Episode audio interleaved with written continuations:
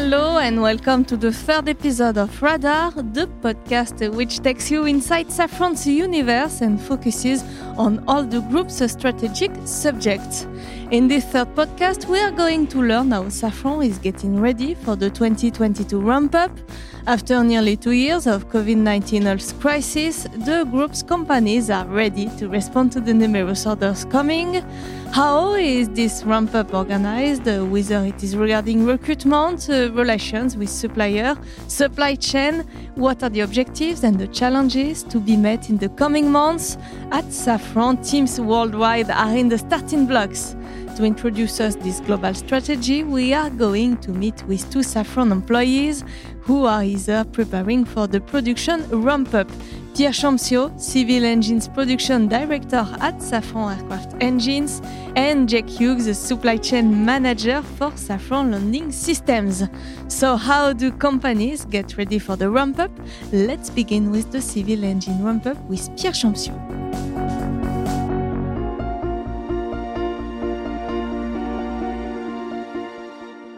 Good afternoon, Pierre. Good afternoon. Thank you uh, for welcoming us here in Villaroche, France, at Safran Aircraft Engines, uh, where the ever so famous LEAP engine is produced. Every week, around 20 engines are ready to take off, and the goal is to increase production more and more. And with you, Pierre, we are going to see how this civil engine ramp up is possible after nearly two years. A first question for you, Pierre. Uh, can you give us some key figures about this ramp up? First, the LEAP engine, we have uh, three different versions LEAP 1A for Airbus, LEAP 1B for Boeing, and LEAP 1C for Comac. So, all these three versions will have to be uh, ramping up. To give you some figures, we had obviously uh, two difficult years in 2020 and 21 with uh, 800 LEAP engines produced. And now we need to ramp up back to uh, 2000 LEAP engine in 2023. So it's a very big figure, very important one. And it is in relation with the sales backlog that we have, which is a 10,300 engine as of uh, end of 2021. What production departments are involved in this ramp up and uh, how do we get ready? Well, in terms of assembly, first we should speak about our partner, which is General Electric. As you know, the LEAP engine is uh, manufactured 50-50 by General Electric and by Safran. And so obviously, uh, will be a key player in the success of this ramp up. Regarding really the assembly lines, first, all the team in Villaroche are involved. So from the assembly lines with the fitters, also to the test cells where we test all the engines, also all the support services, which make sure everything is going smoothly. And also, let's not forget uh, our teams worldwide with uh, fitters also and assembly lines in Querétaro, in Mexico, or in Suzhou in China. And we also have teams a little bit all around the world to support the aircraft manufacturers. So we have teams in Boeing, in Seattle, in Airbus, uh, in Toulouse, in Hamburg, but also in the US or in China. And uh, teams also in Comac, uh, in Shanghai. Regarding a ramp up preparation, what we are doing is we are redoing a ramp up. The first one was uh, between 2016 and 2020 and so what we are doing is we are reusing the same tools that have made the success of the first one. So mainly a lot of tools regarding workload and versus capacity analysis, also some risk analysis. And uh, we develop what we call a baseline in each of the involved departments to make sure that they will be ready for this new ramp up. Just to give you an example, for our test cells, where we are now using sustainable fuels, we have made sure, as part of this analysis, that our fuel suppliers will be ready to be with us with, uh, in this ramp up. What are the key drivers to make a successful ramp up? Well, the first one is manpower, obviously, and skills. The very good news here is that uh, Safran has made a lot of efforts in order to uh, keep the key skills that we need to achieve this ramp up. Second, very important point is that uh, we have restarted soon enough, middle of last year, to hire and train people everywhere in the world, both in France, but also uh, in China or in Mexico. And so we have enough time to properly train them, which is obviously a, a key for the success of the ramp up. A second point is also the supply chain. As an assembly line, we cannot assemble the parts we don't have. So it's critical that the suppliers manage to have the same level of ramp up than we do. They are using the same tools, the same baselines to make their analysis, to make sure they will be ready. And once again, Safran has made sure and has made the effort that to preserve the critical uh, industrial capacity to have a smooth ramp up uh, again in 2022 and 2023. Finally, I would like to speak about quality because the quality requirements of our customers have not lowered due to the crisis, quite the opposite actually. So we are addressing uh, the quality improvement uh, with uh, different ways. The first one is to use uh, some uh, company project like the APQP or uh, Quality for Trust. We are also focusing on innovation, which has always been a, strong focus for the assembly lines. And even during the difficult years of 2020 and 21, we never stop working on that. And so, for example, we have been developing our uh, visual inspection robot, which is called Homer, are also working on augmented reality, which provides a very valuable help for our fitters doing their job. Let's not forget about uh, field innovation, which is a, a, key driver to improve uh, our quality processes on a day-to-day basis. So, with uh, all of that, uh, we are looking forward to this ramp up with uh, both uh, confidence and humility.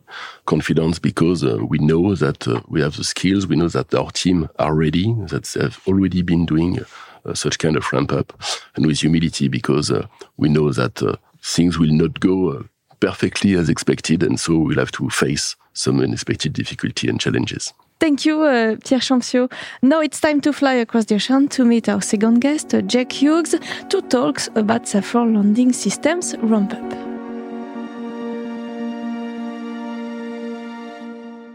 Hi, Jake. Hello, how are you? Fine, thank you. Jake Hughes, you are Supply Chain Director at Safran Landing Systems, and we met you in Kentucky as in Europe, you had to live with the sanitary crisis, which has uh, impacted the demand, but also the production chain.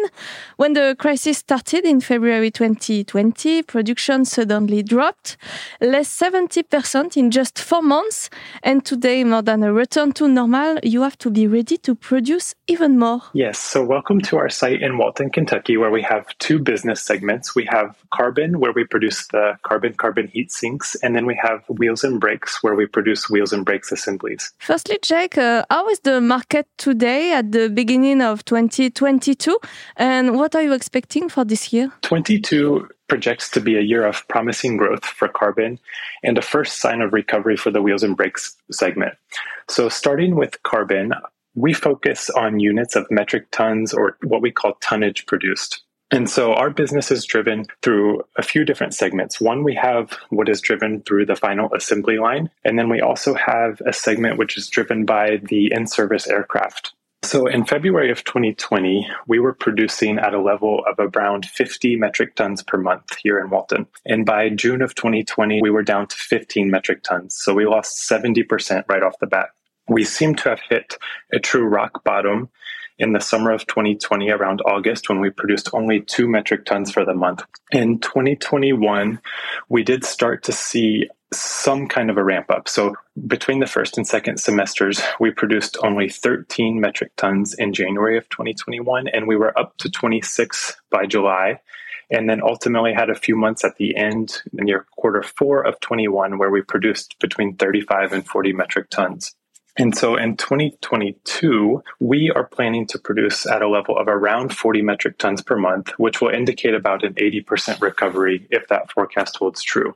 As mentioned for carbon, we benefit from in service flights, which have started to recover. A few metrics that we're tracking. So, looking back at January of 2020, we saw around 30,000 flights per day equipped with our wheels and brakes. In January of 2022, 2022, we see 22,500 flights per day. In 2021, we saw another peak in European traffic to 100% of the pre pandemic levels in the late summer. The North American market also continues to show some encouraging trends where the market really recovered by May of 2021. And we've seen some encouraging forecasts that have been shared from some major airlines, such as United, which indicate that they forecast more flights in 2022 than in 2019. The Latin American market, which is big for us as well, has shown some encouraging trends since quarter four of 2021. And there was also the US military, which provided some degree of a bottom or a floor to the tough months of the crisis. On the wheels and brakes side, in 2019, they assembled nearly 14,000 wheel and brake assemblies. In 2020 and 2021, they were heavily impacted by the decrease in the final assembly line volume. In 2022, they are forecasting a return to something which is more like the 2015 levels at around 9,000 assemblies for the year, and they maintain a more encouraging forecast for 2023 to 2025. Can you tell us more about uh, your organization for the ramp up? And did you have to change many things? The short answer is definitely yes, we had to change and we had to adapt. In Carbon, we unveiled a new streamlined organization in the first and second quarter of 2021 for our high temp furnace segment of the business. That's a segment that is the most cost intensive portion of our business. And we had the goal of streamlining both the management aspect, but also expanding the capabilities of the operators, which we retained throughout the crisis. We've also had to take on a more careful and increased monitoring of our safety stocks of production consumables, for example.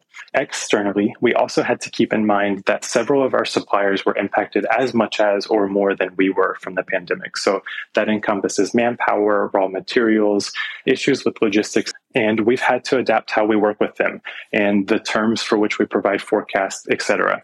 The situation is continuously evolving, and not only does that result in change for us, but also for our suppliers. That's something we've had to keep in mind. Strategically, we've also had to temporarily change our human resources structure locally in order to increase the number of candidates applying to our business and ultimately improve our rate of success with hiring. Is the hiring impacted by the crisis? Is it harder to find new employees? Again, the answer is definitely yes. So, strictly for carbon, we saw a decrease in the labor force by 20% in 2020 which was driven by the onset of the pandemic.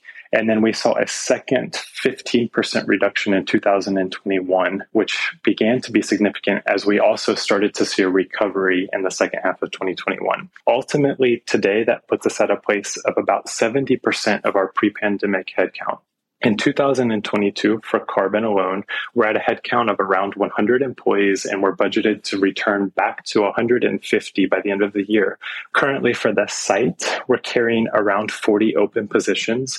According to the Bureau of Labor Statistics in Kentucky, we have seen a drop in the labor force as a whole of nearly 4%, which represents around 100,000 people that have stopped working due to the pandemic. As a result, our unemployment rate is lower than pre pandemic levels at less than 5% and preliminarily estimated to be as low as 3.9% in December of 2021. So, as I mentioned previously, our HR department has temporarily adapted their structure to aid in increasing the rate of success of hiring, and we must continue to advertise and highlight that Safran Landing Systems is a good place to work eh, through promoting our teams and open positions on social networks, for example. One bonus point that we've also seen, which can be interesting, is that we're starting to see some people which left during the crisis in 2020 for various reasons ask to inquire or even in some cases return to our site in late 2021 and 2022, which is encouraging. Thank you to Jack Hughes and thanks to Pierre Champtiaux for being our two radars on the day on the subject of the ramp up. See you soon.